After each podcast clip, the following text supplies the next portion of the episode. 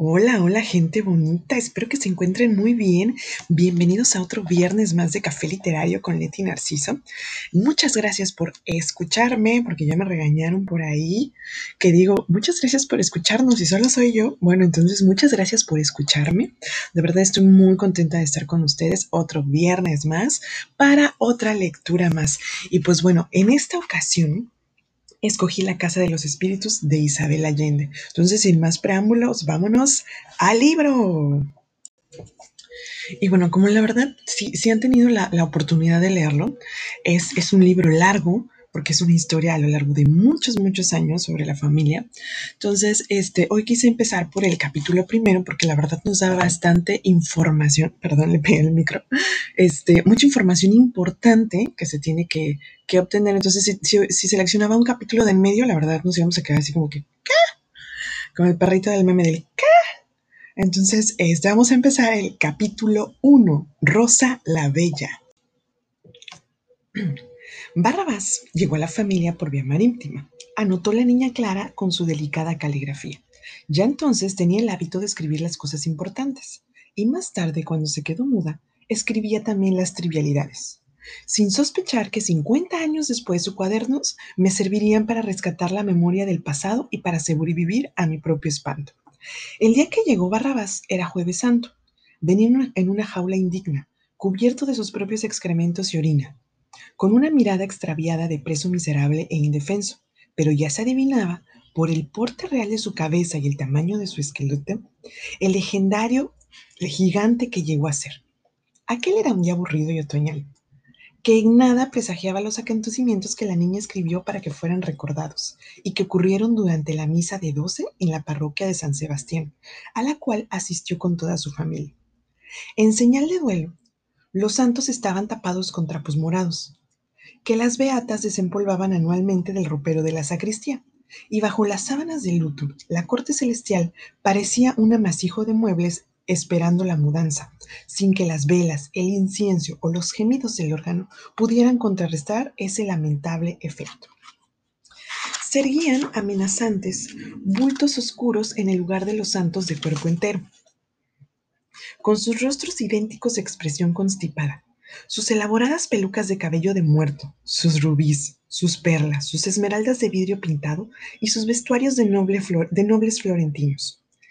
El único favorecido con el luto era el patrono de la iglesia, San Sebastián, porque en Semana Santa le ahorraba a los fieles el espectáculo de su cuerpo torcido en una postura indecente, atravesado por media docenas de flechas, chorreadas de sangre y lágrimas, como un homosexual sufriente cuyas llagas milagrosamente frescas, gracias al pincel del padre Restrepo, hacían estremecer de asco a Clara.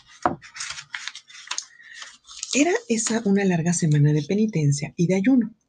No se jugaba baraja, no se tocaba música que incentara la lujuria o al olvido, y se observaba dentro de lo posible la mayor riqueza y castidad a pesar de que justamente en esos días el aguijonazo del demonio tentaba con mayor insistencia la débil carne católica.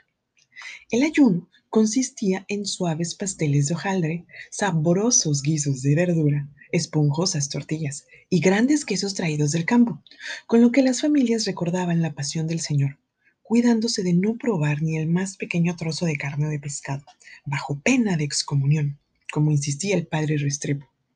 Nadie se había atrevido a desobedecerle. El sacerdote estaba provisto de un largo dedo incriminador para apuntar a los pecadores en público y una lengua entrenada para alborotar los sentimientos. Tú, ladrón que has robado el dinero del culto, gritaba desde el púlpito, señalando a un caballero que fingía afanarse en una pelusa de su solapa para no darle la cara.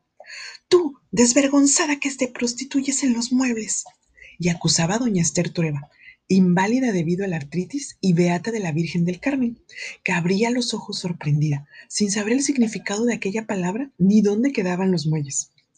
Arrepentíos, pecadores, inmuna carroña, indignos del sacrificio de nuestro Señor. Ayudad, haced penitencia. Llevado por el entusiasmo de su celo vocacional, el sacerdote debía contenerse para no entrar en abierta desobediencia con las instrucciones de sus superiores eclesiásticos, sacudidos por el viento del modernismo que se oponía al silicio y a la flagelación. Él era partidario de vencer las debilidades del alma con una buena azotaina de carne. Era famoso por su oratoria desenfrenada. Lo seguían sus fieles de parroquia en parroquia. Sudaban oyéndolo describir los tormentos de los pecadores en el infierno, las carnes desgarradoras por ingeniosas máquinas, desgarradas por ingeniosas máquinas de tortura, los fuegos eternos, los garfios que traspasaban los miembros viriles, los asquerosos reptiles que se introducían por los orificios femeninos y otros múltiples suplicios que incorporaba en cada sermón para sembrar el terror de Dios. El mismo Satanás era descrito hasta en sus más íntimas anomalías con el acento de Galicia del sacerdote, cuya ambición en este mundo era sacudir las conciencias de los indolentes criollos. Severo del Valle era ateo y masón pero tenía ambiciones políticas y no podía darse el lujo de faltar a la visa más concurrida cada domingo y fiesta de guardar para que todos pudieran verlo. Su esposa, Nivea, prefería, prefería entenderse con Dios sin intermediarios. Tenía profunda desconfianza de las, de las sotanas y se aburría con las descripciones del cielo, el purgatorio y el infierno, pero acompañaba a su marido en sus ambiciones parlamentarias en la esperanza de que si él ocupaba un puesto en el Congreso, ella podría obtener el voto femenino por el cual luchaba desde hace 10 años sin que sus numerosos embarazos lograran desanimarla. Ese jueves santo, el padre Restrepo había llevado a los oyentes al límite de su resistencia con sus visiones apocalípticas, y Nivia empezó a sentir mareos. Se preguntó si no estaría nuevamente encinta. A pesar de los lavados con vinagre y las esponjas con, con hiel, había dado a luz a 15 hijos, de los cuales todavía quedaban 11 vivos, y tenía razones para suponer que ya estaba acomodándose en la madurez, pues su hija Clara, la menor, tenía 10 años.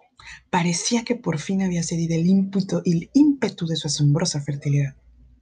Procuró atribuir su malestar al momento del sermón del padre Restrepo, cuando la apuntó para referirse a los fariseos que pretendían legalizar a los bastardos y al matrimonio civil, desarticulando a la familia, la patria, la propiedad y la iglesia, dando a las mujeres la misma posición que a los hombres, en abierto desafío a la ley de Dios, que en ese aspecto era muy precisa. Nivea y Severo ocupaban con sus hijos toda la tercera hilera de los bancos. Clara estaba sentada al lado de su madre y ésta le apretaba la mano con impaciencia cuando el discurso del sacerdote se extendía demasiado en los pecados de la carne, porque sabía que eso inducía a la pequeña a visualizar aberraciones que iban más allá de la realidad, como era evidente por las preguntas que hacía y que nadie sabía contestar. Clara era muy precoz y tenía la desbordante imaginación que heredaron todas las mujeres de su familia por vía materna. La temperatura de la iglesia había aumentado y el olor penetrante de los cirios, el incienso y la multitud apiñada contribuían a la fatiga de Nivea. Deseando que la ceremonia terminara de una vez para regresar a su fresca casa, a sentarse en el corredor de los helechos y saborear la jarra de horchata que la nana preparaba los días de fiesta. Miró a sus hijos. Los menores estaban cansados, rígidos en su ropa de domingo, y los mayores comenzaban a distraerse. Posó la vista en Rosa, la mayor de sus hijas vivas y como siempre se sorprendió. Su extraña belleza tenía una cualidad perturbadora, de la cual ni ella escapaba. Parecía fabricada de un material diferente al de la raza humana. Nivea supo que no era de este mundo aún antes de que naciera, porque la vio en sueños. Por eso no le sorprendió que la comadrona diera un grito al verla. Al nacer, Rosa era blanca, lisa, sin arrugas, como una muñeca de losa, con el cabello verde y los ojos amarillos, la criatura más hermosa que había nacido en la tierra desde los tiempos del pecado original. Como dijo la comadrona, santiguándose. Desde el primer año, la nana le lavó el pelo con infusión de manzanilla, lo cual tuvo la, la virtud de mitigar el color dándole una tonalidad de bronce viejo y la ponía desnuda al sol para fortalecer su piel, que era translúcida en las zonas más delicadas del vientre y de las axilas, donde se adivinaban las venas y la textura secreta de los músculos. Aquellos trucos de gitana, sin embargo, no fueron suficientes y muy pronto se corrió la voz de que les había nacido un ángel. Nivia esperó que las ingratas etapas del crecimiento otorgarían a su hija algunas imperfecciones, pero nada de eso ocurrió. Por el contrario, a los 18 años, Rosa no había engordado y no le habían salido granos, sino que se había acentuado su gracia marítima. El tono de su piel, con suaves reflejos azulados, y el de su cabello, la lentitud de sus movimientos y su carácter silencioso evocaban a un habitante del agua. tenía algo de pez, y si hubiera tenido una cola escamada, habría sido claramente sirena. Pero sus dos piernas la colocaban en un límite impreciso entre la criatura humana y el ser mitológico. A pesar de todo, la joven había hecho una vida casi normal. Tenía un novio y algún día se casaría, con lo cual la responsabilidad de su hermosura pasaría a otras manos.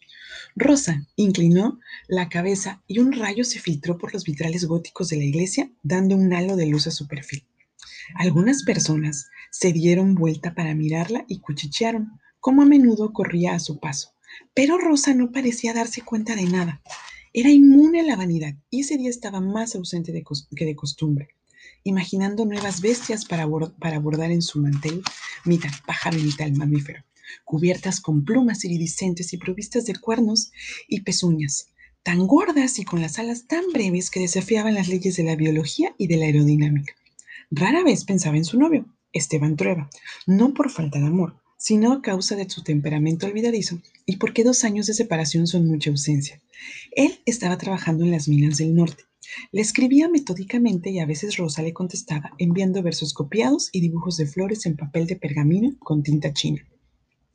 A través de esa correspondencia, que Nivia violaba en forma regular, se enteró de los sobresaltos del oficio de minero siempre amenazado por derrumbes, persiguiendo vetas escurridizas, pidiendo créditos a cuenta de la buena suerte, confiando en que, que aparecería un maravilloso filón de oro que le permitiría hacer una rápida fortuna y regresar para llevar a Rosa del brazo al altar, convirtiéndose así en el hombre más feliz del universo, como decía siempre al final de las cartas.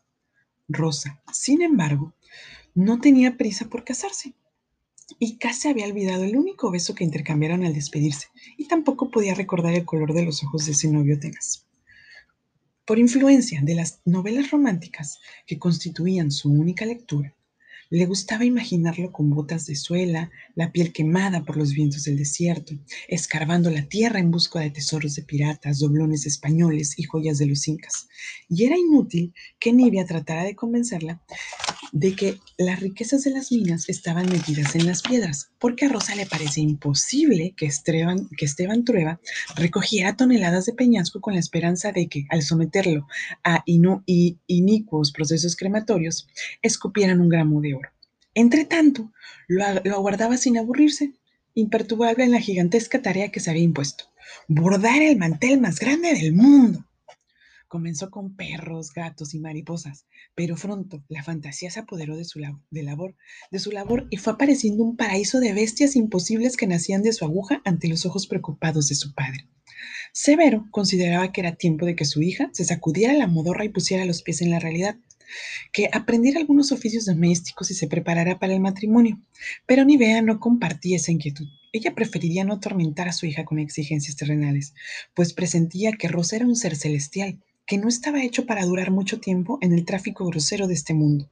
Por eso la dejaba en paz con sus hilos de bordar y no objetaba aquel zoológico de pesadilla. Una barba del corsé de Nivea se quebró y la punta se le clavó en las costillas. Sintió que se ahogaba dentro del vestido de terciopelo azul, el cuello de encaje demasiado alto, las mangas muy estrechas, la cintura ajustada, que cuando se soltaba la faja pasaba media hora con retortijones de barriga hasta que las tripas se le acomodaban en su posición normal. Lo habían discutido a menudo con sus amigas sufragistas y habían llegado a la conclusión que mientras las mujeres no se cortaran las faldas y el pelo y no se quitaran los refajos, daba igual que pudieran estudiar medicina o tuvieran derecho al voto, porque de, de ningún modo tendrían ánimo para hacerlo. Pero ella misma no tenía valor para ser de las primeras en abandonar la moda.